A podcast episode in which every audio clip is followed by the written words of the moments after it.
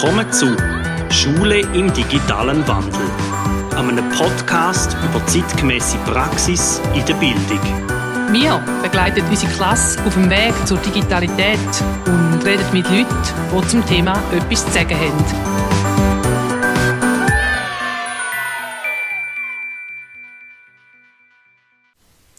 Herzlich willkommen zu einer weiteren Folge Schule im digitalen Wandel. Ich habe heute mir gegenüber wieder mal Barbara und ich habe ein Thema vorbereitet, wo sie nicht so genau weiß, um was es geht. Barbara, heute ist das Thema Schule der Zukunft, sieben Chancen in der Digitalität. Bin gespannt. Jetzt gibt es verschiedene Möglichkeiten, die man in der Schulentwicklung und in der Digitalkultur kann machen kann. Und ich habe jetzt einfach für mich so subjektiv einmal sieben Punkte ausgewählt, wo ich finde, in diese Richtung könnte die Schule Volksschule, Privatschule auf verschiedenen Ebenen, sei es von der Kante bis aber zum Kindergarten gehen. Und ich stütze mich natürlich auf Literatur und auf Interviews und so, die ich gelesen habe. Und möchte dir mal den ersten Punkt erzählen. Der erste Punkt, ich glaube, die Schule der Zukunft muss richtig Future Skills gehen. Oh ja, da denke ich auch. Jetzt müssen wir mal erzählen, was Future Skills sind. Also, Viele reden auch von überfachlichen Kompetenzen, Lebenskompetenzen und das sind so ein die klassischen Sachen, wo man eigentlich behauptet im ersten Moment, ja, das machen wir in der Schule sowieso. Aber wie machen wir es denn in der Schule, ist noch spannend. Frustrationstoleranz ist ein Thema, Neugierde, Eigeninitiative, Durchhaltevermögen, Führungsverhalten, Anpassungsfähigkeit, kulturelle Sensivität, mhm. soziale Fähigkeiten. Mhm. Was sagst du dazu? Ja, eben, einen Teil machen wir sicher schon. Aber ich glaube, es wird wichtig werden, dass man in Zukunft noch gezielt so Sachen fördert und wirklich darauf schaut, dass man, eben, weißt du, du hast gesagt, äh, so Durchsetzungsvermögen, zum Beispiel da wirklich, dass man da irgendwie trainiert, dass man da explizit ähm, so schult. Was für mich auch Future Skills sind, das sind so die überfachliche Kompetenz, ist Lesen, Rechnen, Schreiben. Ja, ohne das geht es nicht, das sind Grundkompetenzen. Weil ich vermisse in der Diskussion, wenn es um Digitalkultur geht, wo eine, wo eine Shift quasi das, die Segelyacht Volksschule, vermisse ich da ein bisschen mhm. manchmal, man redet immer nur von den Future Skills, mhm. den überfachlichen Geschichten. Ja. Und auch in Zukunft müssen wir im Netz können Sachen lesen, wir müssen gewisse Sachen können berechnen. Klar kann uns KI in Zukunft mhm. Sachen berechnen, aber wir der KI müssen die Aufgaben verstehen und das Grundverständnis von Mathematik müssen wir weiterhin haben und auch Texte können schreiben weil wenn KI uns etwas schreibt, müssen wir wissen, wie müssen wir dann auf unsere Bedürfnisse anpassen zum Beispiel. Ja, ich, im Gegenteil, ich finde, da wird noch immer wichtiger, die Grundkompetenzen, weil zum nachher können beurteilen wie etwas ist oder wie, welche Zusammenhänge das sind, muss ich eben wirklich können lesen man gewisse muss ein, äh, ein Wissen haben, so ein Alltagswissen und da sind eben, da, man in der Primarschule jeden Tag macht, unwichtig. Wenn man eigentlich schon sagt, dass die Schule seit der Gründung vom Schulobligatorium Lesen, Rechnen, Schreiben vermitteln finde ich aber in der Form von der Digitalität gehört jetzt als weiterer Future Skill auch der Umgang mit ICT und Medien dazu. Mhm.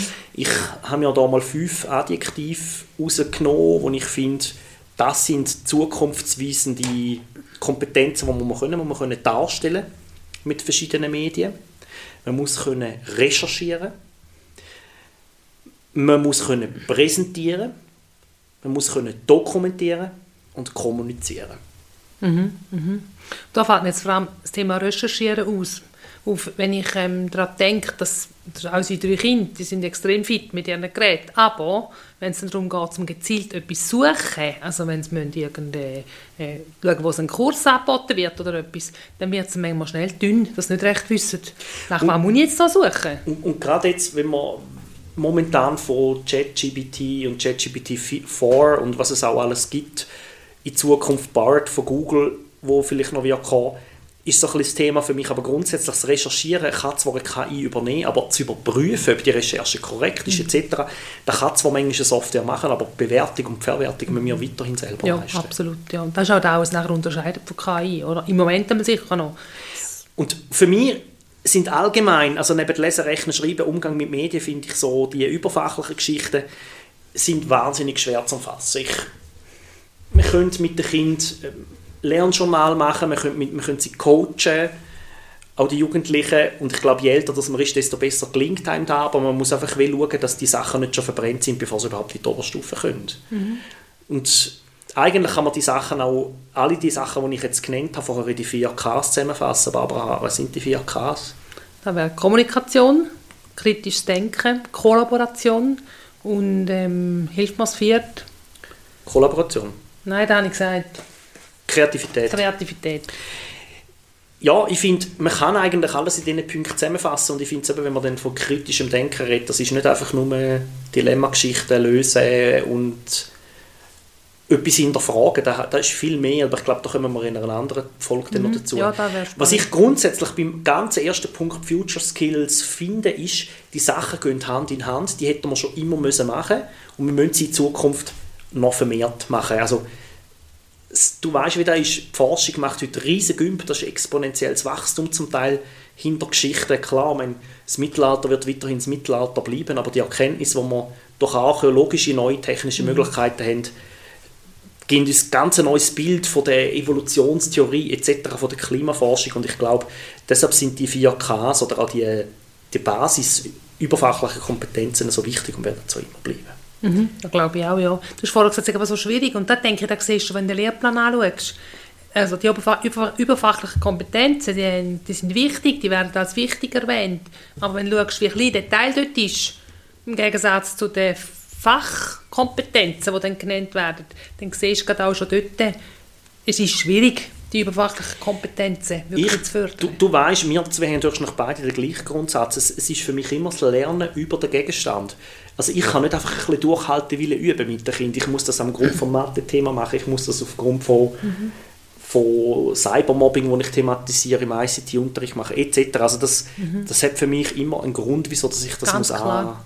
Aber in dem Zusammenhang, ist ein Thema und dann kannst du wirklich schauen, wie gelingt es mir, den Aspekt von, der, von dem Durchsetzungsvermögen irgendwie reinzubringen, dass da dort äh, Fortschritt passiert.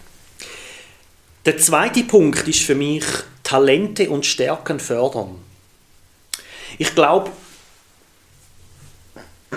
es wird ja immer wieder gesagt, die heutige Jugend die, die ist so denkvoll und sie kommt nicht vorwärts und sie hat keine eigene Initiative mehr, sie interessiert sich nur noch die Freizeit und, und äh, der Fun-Faktor. Ich glaube, da kann vielleicht in gewissen Bereichen stimmen, ich bin da kein Gesellschaftsforscher, aber die Schule muss sich auch verändern. Mhm. Ich glaube, wir müssen uns mehr auf die Jugendlichen und auf ja. die Kinder zuschneiden und schauen, was interessiert sie.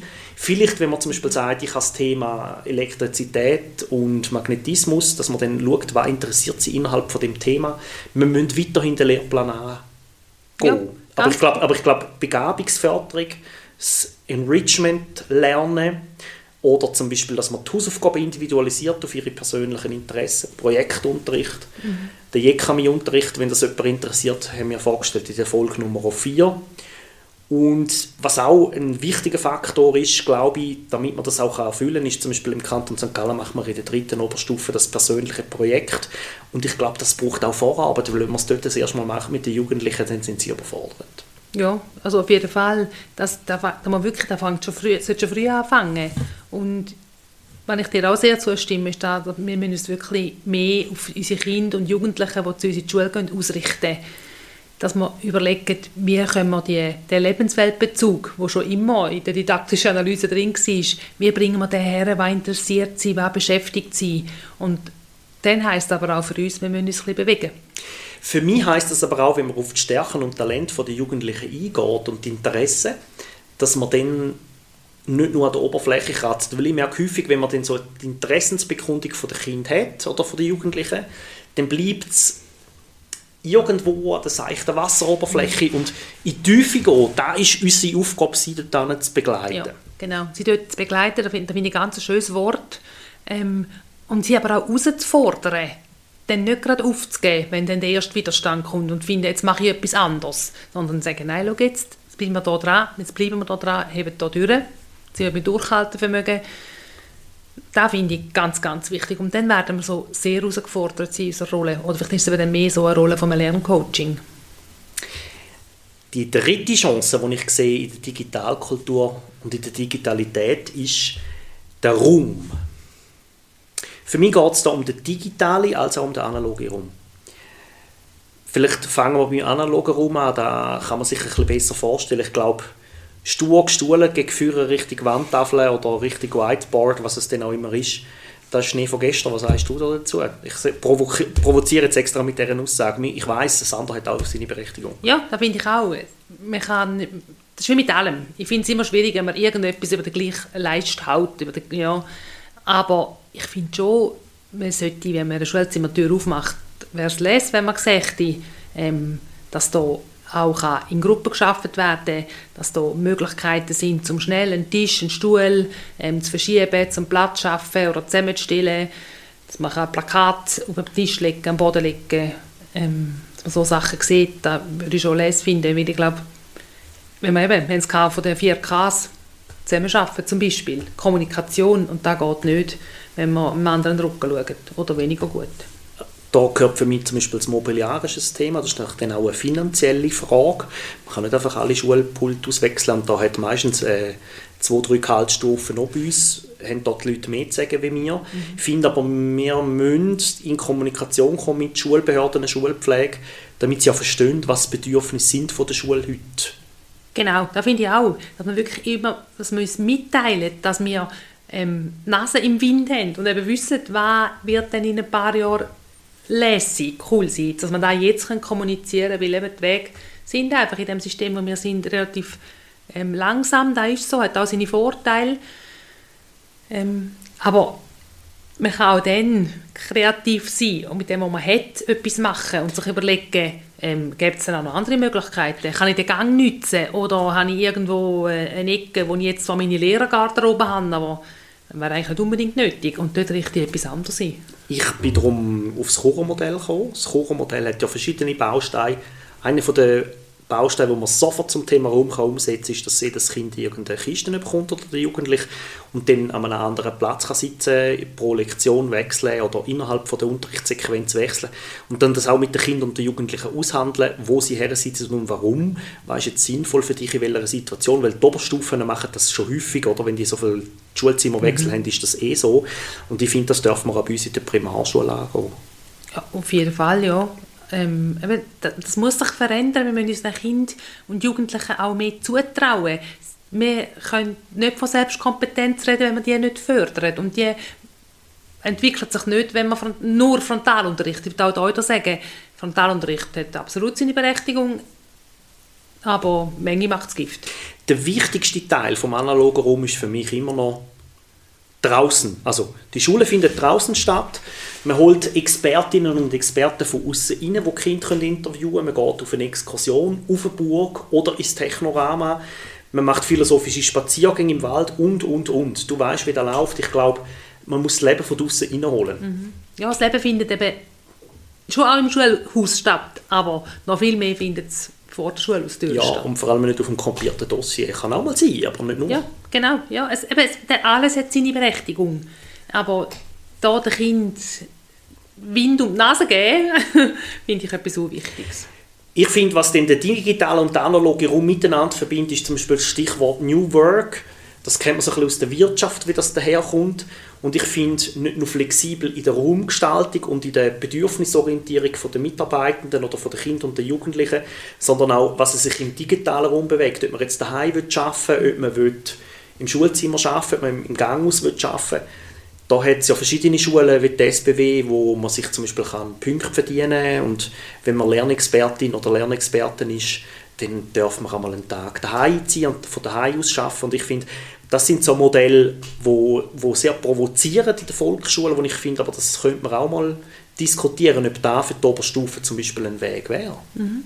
Ja, ich glaube auch, da müssen wir einfach äh, uns auch, auch uns herausfordern lassen und mal Sachen denken, die bis jetzt nicht denkbar sind.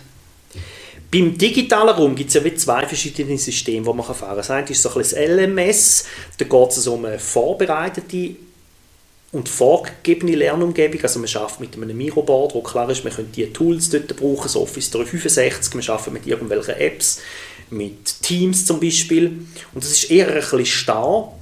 Aber es gibt natürlich eine gewisse Sicherheit, weil das Netz ja so groß ist und es tut den Rahmen ein bisschen feststecken. Und ich finde, das hat durchaus seine Berechtigung. Finde aber, wenn man, wenn man sich mal überlegt, was denn es im Gegenzug eine persönliche gestaltete Lernumgebung kann bieten wie zum Beispiel, dass man einen eigenen YouTube-Channel aufmacht mit dem Inhalt selber, man macht das E-Portfolio, ein Lerntagebuch, das auch digital kann stattfinden kann, finde ich, muss es wie so ein eine Mischung sein, wie man das Ganze macht, oder? Mhm. Wie siehst du das?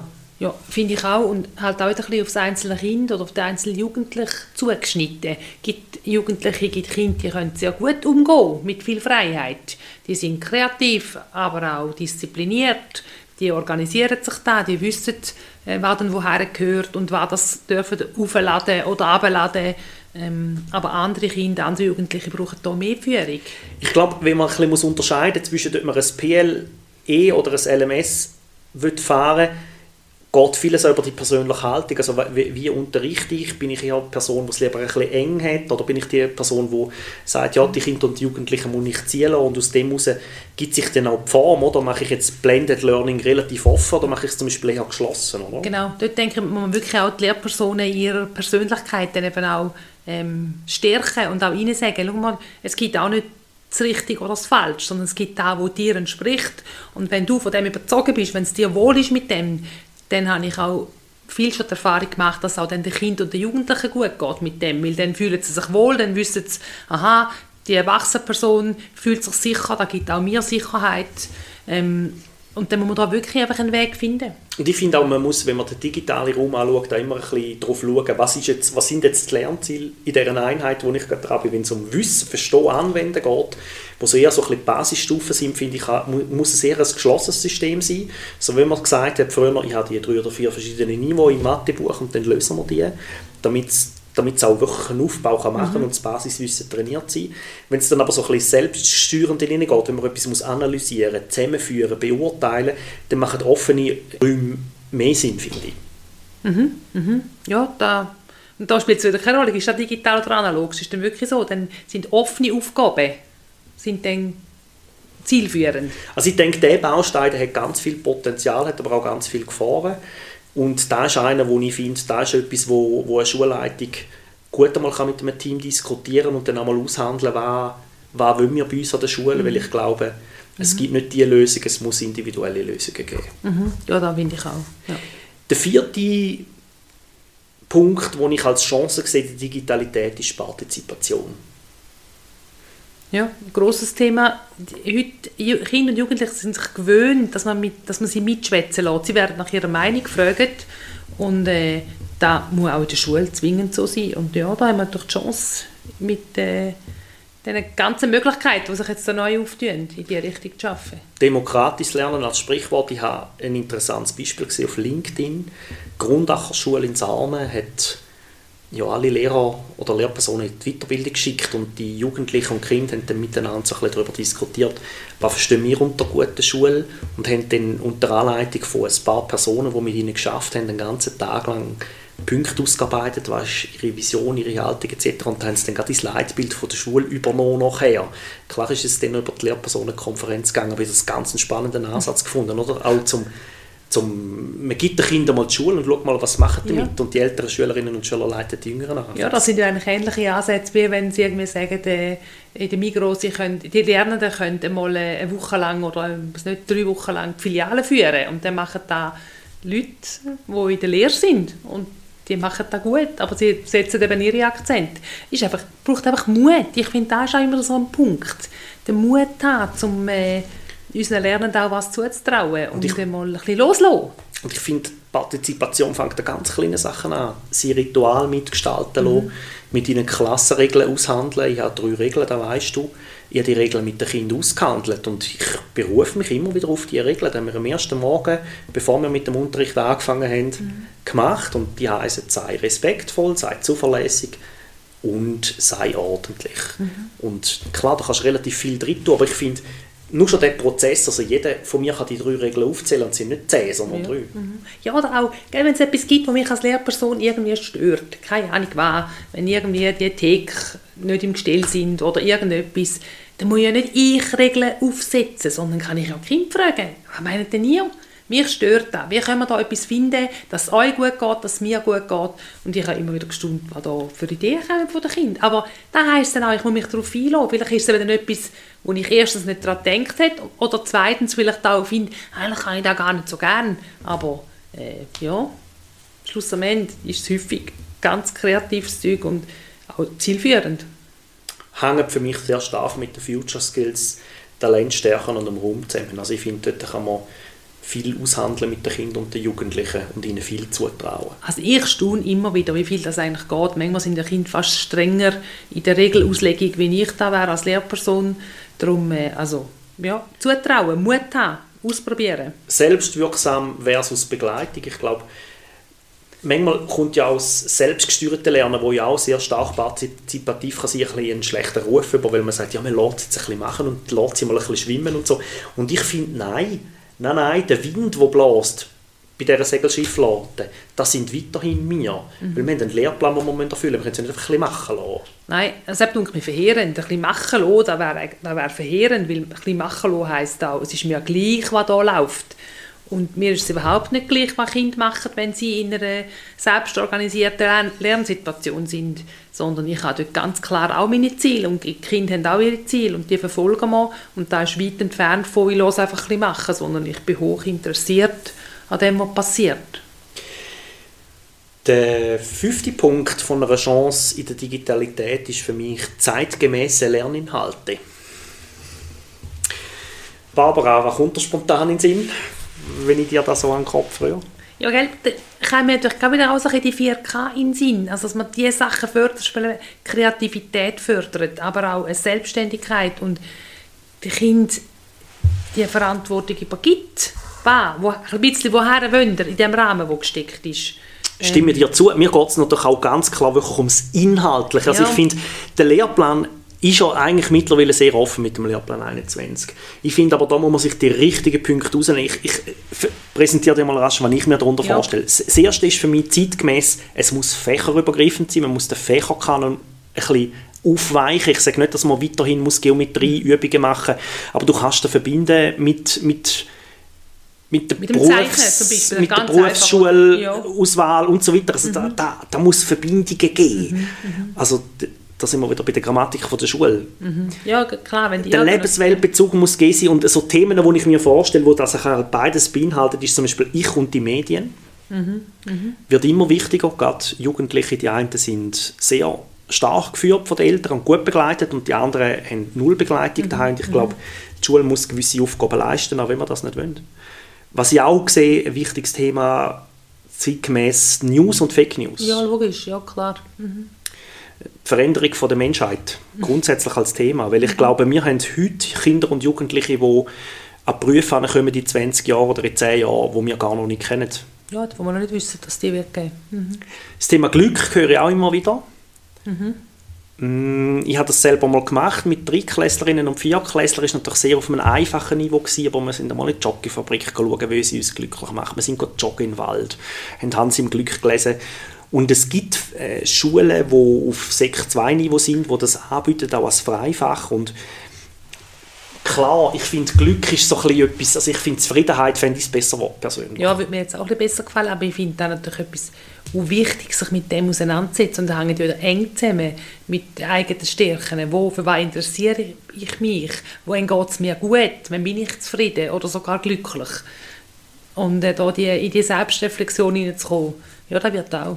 Klima- und Energiekrise, der Evergreen, finde ich auch, gehört rein. Mhm. Das Thema Geld. Gerade jetzt, wo das digitale Geld, oder ich sage jetzt mal Bitcoin als prominenteste Beispiel, wo eben nicht wirklich Geld ist, aber, aber alles, was im Finanzsektor ist oder, oder irgendeinen Wert überkommt, finde ich, muss man heute thematisieren, weil es, es ist ein Wandel im Gange. Mhm, mh.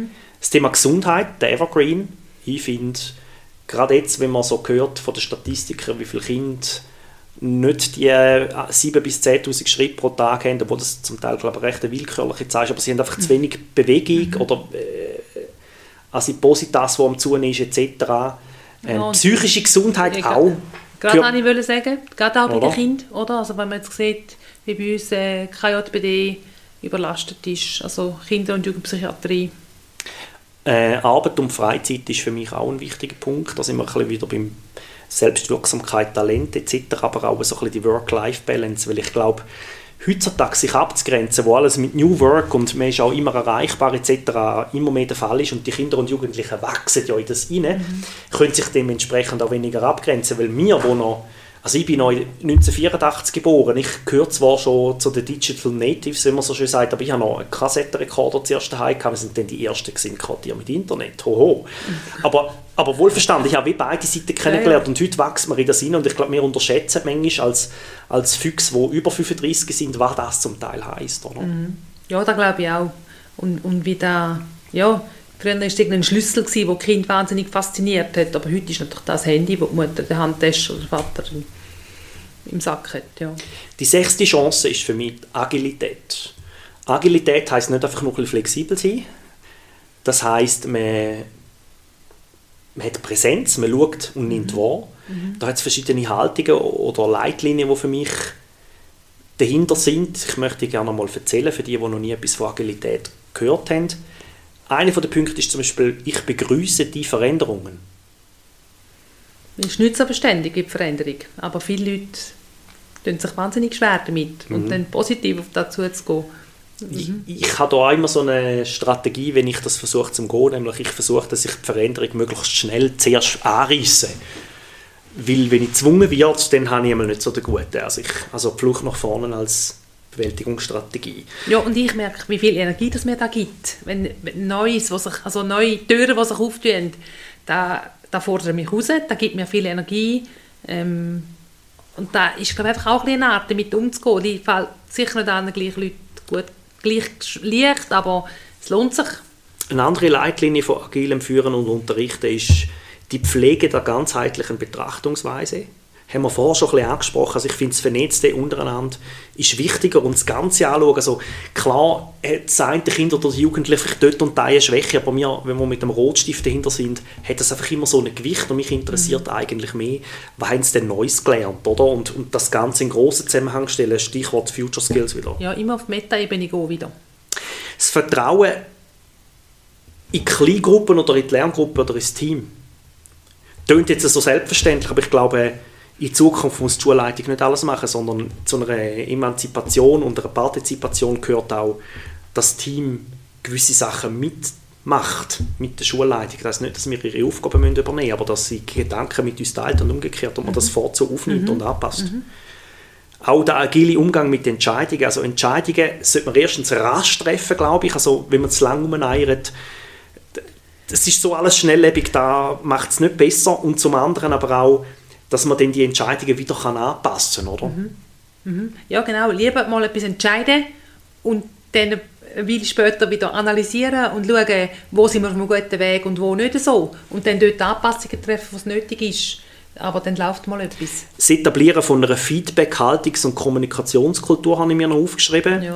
Also nicht erst am Ende, nach einem Jahr, etwas evaluieren, man muss kleinere Schlaufen fahren oder? und einzelne Punkte miteinander an Teamsitzungen oder an Gefäßen anschauen. Ich denke, das ist wichtig und da geht manchmal wie ein bisschen verloren. Oder? Mhm, mh. Die Hierarchie abflachen ist für mich auch ein wichtiger Punkt. Wir werden weiterhin Hierarchien haben und wir sind auch, wir haben zum Beispiel, wenn man einmal sagt, ja, wir müssen mit den Kindern auf die gleiche Ebene gehen, finde ich so, ja, auf die gleiche Ebene bezogen auf den Lerngegenstand geht da, aber wir haben wir haben einen Wissensvorsprung, wir sind älter, wir haben Verantwortung etc. Also mhm. die Hierarchie kann man abflachen, aber man kann sie nie auflösen. Ja, nein, das finde ich auch nicht, äh, nicht sinnvoll. Das entlastet ja auch, oder?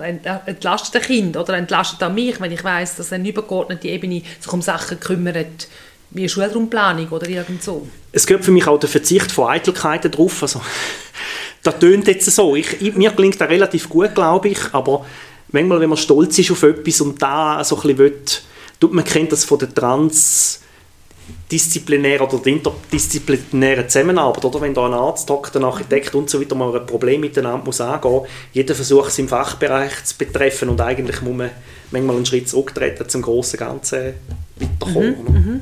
Und das ist mir manchmal gar nicht so bewusst, wie sehr dass man dort so auch auf äh, dem so ein bisschen sitzt, oder? Oder auch dann sehr viel Wert legt darauf.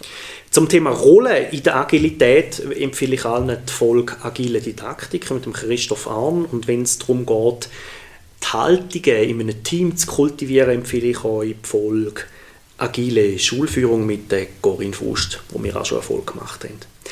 Der siebte Punkt als Chance sehe ich die Vernetzung. Gemeinsame Visionen in einem Team entwickeln, Barbara ja, wenn wir, nicht, wenn wir keine Visionen haben, dann haben wir auch, haben wir auch wirklich kein Ziel, dann haben wir auch nicht etwas, wo uns, oder wo mich motiviert. Visionen motivieren mich, weil sie mich herausfordern, ähm, weil sie aber auch Raum geben, um sich zu entwickeln, zum Neues zu schaffen. Ja, und ich finde vor allem die richtigen Schwerpunkte in einer Vision zu setzen. Also wenn ich mit der Klasse Vision entwickle, ähm, kommen alle möglichst in die das ist für mich keine Vision, das ist für mich nur ein System. Oder Nein, für, mich ist, für mich ist eine von der Visionen, ich versuche Kind zu einem kompetenten, demokratischen und selbstwirksamen Leben zu fördern. Mhm. Ah, ich genau. sage bewusst fördern, weil ich bringe es eh nicht allein fertig. Das ist ein ganzes System dahinter, mhm. oder? Ja. Nein, Vision ist etwas, wo, man, äh, wo, wo jeder seinen Platz hat und wo man nicht wieder alle eben, eben den gleichen Kamm schert. Und ich glaube, dass bei der Vernetzung auch die professionelle Zusammenarbeit zukommt. Wenn wir immer komplexere und mehr Aufgaben müssen leisten in einem Team, heißt das für mich auch, müssen wir uns wirklich überlegen, kann ich in Zukunft noch alles selber vorbereiten? Müssen wir das im Team vorbereiten für jemand anderes? Und klar musst du es dann immer noch auf dich anpassen. Mhm. Das heisst aber nicht einfach nur Arbeitsblätter austauschen. Das heisst auch, die Schulsozialarbeit mehr ins Boot holen, dass das nicht isoliert ist etc. Ich glaube, mhm. da haben wir auch noch Luft gegen oben, oder? Auf jeden Fall. Wenn wir sehen, wo die Lehrpersonen vor 30 Jahren noch gestanden sind, ist wirklich noch jeder sein Schulzimmer und Türen zu und ich und meine Klasse. Und da müssen wir uns sind wir längst immer dort, aber wir haben auch noch Weg und auch noch Möglichkeit, uns da noch weiterzuentwickeln. Das lebenslange Lernen gehört für mich auch in die Vernetzung rein. Also, ich habe immer so gesagt, ah, auf LinkedIn will ich nicht, aber ich muss ehrlich gesagt sagen, ich habe jetzt dort sehr gute Kontakte gefunden, die Pers Leute persönlich für den Podcast getroffen und ich lerne extrem viel dazu. Andere Leute haben andere Sichtweisen und ich glaube, da bringt uns alle weiter. Auf jeden Fall.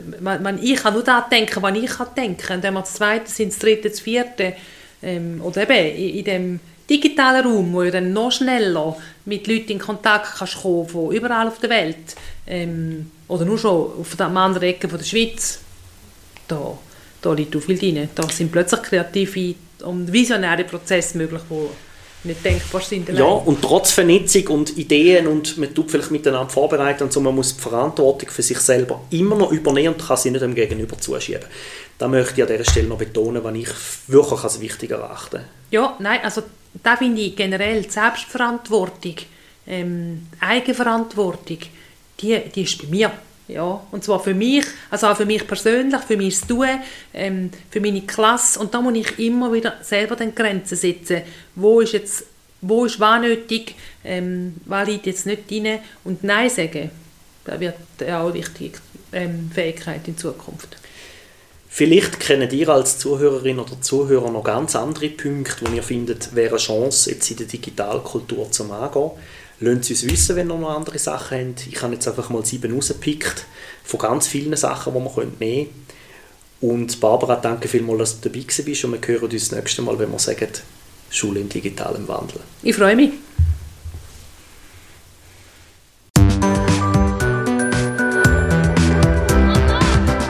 Habt ihr Anregungen, Lob, Kritik oder ihr möchtet einmal von uns ein Thema behandelt haben, das bis jetzt in einer Episode noch nicht vorgekommen ist, dann schreibt uns ein E-Mail. Hat es euch gefallen oder weitergebracht? Hinterlasst eine positive Bewertung oder erzählt es weiter.